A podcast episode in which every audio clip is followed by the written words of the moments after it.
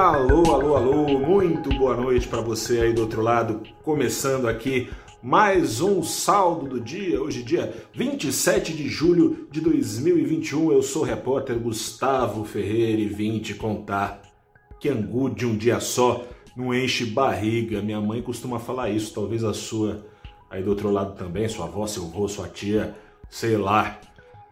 Não enche barriga não, angu de um dia só. Hoje o Ibovespa já mais do que devolveu os ganhos da segunda-feira, hoje com uma queda de 1,1%. Está de volta à faixa dos 124 mil pontos, enquanto o dólar comercial subiu, mas subiu só um pouquinho, 0,03% só.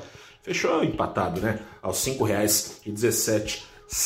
Seguinte, Lá do outro lado do mundo, tem Olimpíada? Tem Olimpíada, mas tem também o mercado financeiro e um dos principais centros financeiros do mundo, que são as bolsas da China, a bolsa de Hong Kong, que estão mergulhando desde ontem. Hoje, bolsa de Xangai, o índice da bolsa de Xangai, mais uma vez afundado em mais de 2%, o índice da bolsa da bolsa de Hong Kong por dois pregões já, acumulando perdas de mais de 8%, porque avisei aqui no saldo do dia, se você acompanhou, já sabe, o mercado lá está reagindo mal e investidores estrangeiros tirando dinheiro, sentindo o peso da mão de ferro do governo, do Partido Comunista Chinês, que regula a economia lá, está querendo impor novas regulações às empresas de tecnologia, que são fatias significativas desses índices. Com isso, o pessoal ó,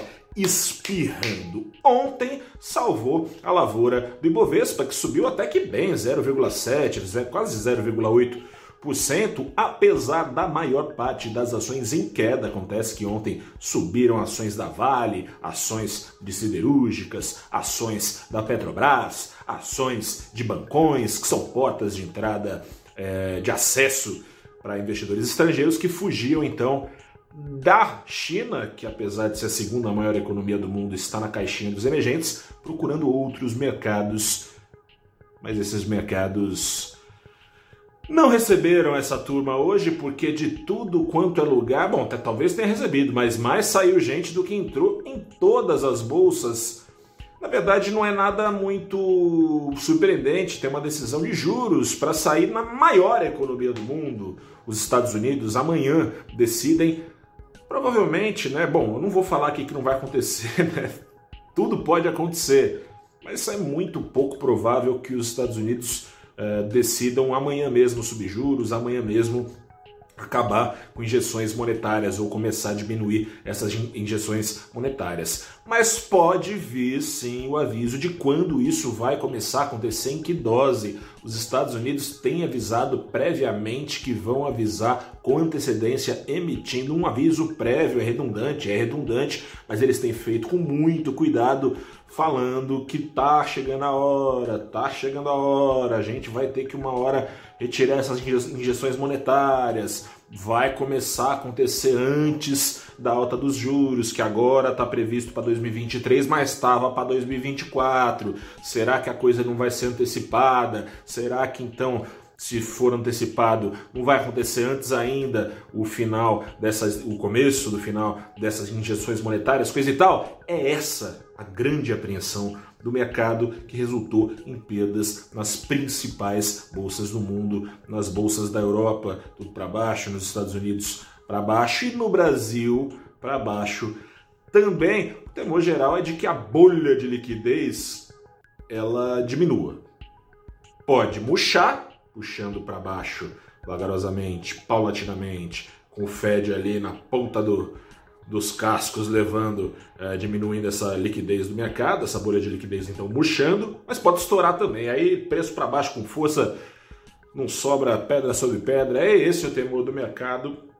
Vamos ver o que que o Federal Reserve vai avisar amanhã no meio da tarde. Mas aqui no Brasil também temos as nossas próprias preocupações com juros e elas também pesaram, vinham pesando já desde ontem. Era esse o temor, a apreensão que fazia investidores ficarem aí mais olhando, realizando lucro, coisa e tal. Tem decisão de juro no Brasil na semana que vem. O mercado vinha apostando numa alta de 0,75, que foi o piso da alta contratada na última reunião, que também foi de alta, é, de juros aqui no Brasil. Na última reunião, recapitulando, o Banco Central falou que subiria em pelo menos 0,75 e, se preciso for, em mais.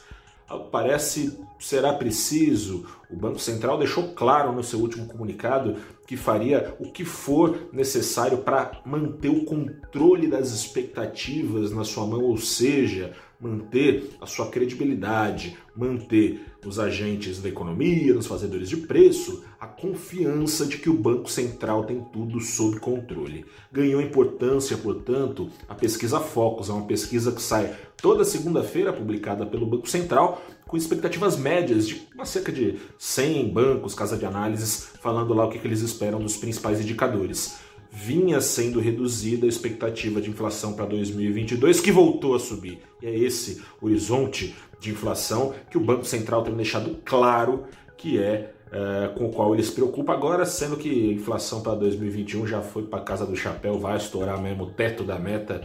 Mas para o ano que vem o Banco Central diz que vai matar a cobra e mostrar o pau. Nessas, o mercado que acreditava numa alta de 0,75 agora tem passado uh, em boa parcela do mercado acreditar em um ponto de alta. O que isso significa? Significa que já iremos de imediato para o universo dos juros, dos rendimentos reais positivos na renda fixa? Por hora não. Inflação de 8%, você tem ali um juro real que iria para 5,25, ficaria ali uma sobra. Mas, porém, contudo, todavia, se der certo esse ciclo de alta, ao longo dos meses a inflação vai apontando para baixo. E aí sim, renda fixa passaria a roubar com maior potência, já tem roubado, a gente tem mostrado no valorinvest.com, mas com maior potência, atratividade do mercado de bolsa. Vamos esperar, né?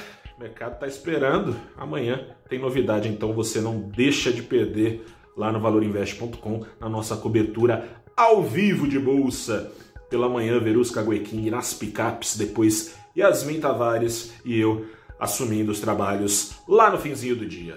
E vindo aqui, claro, contar para você. Amanhã eu volto.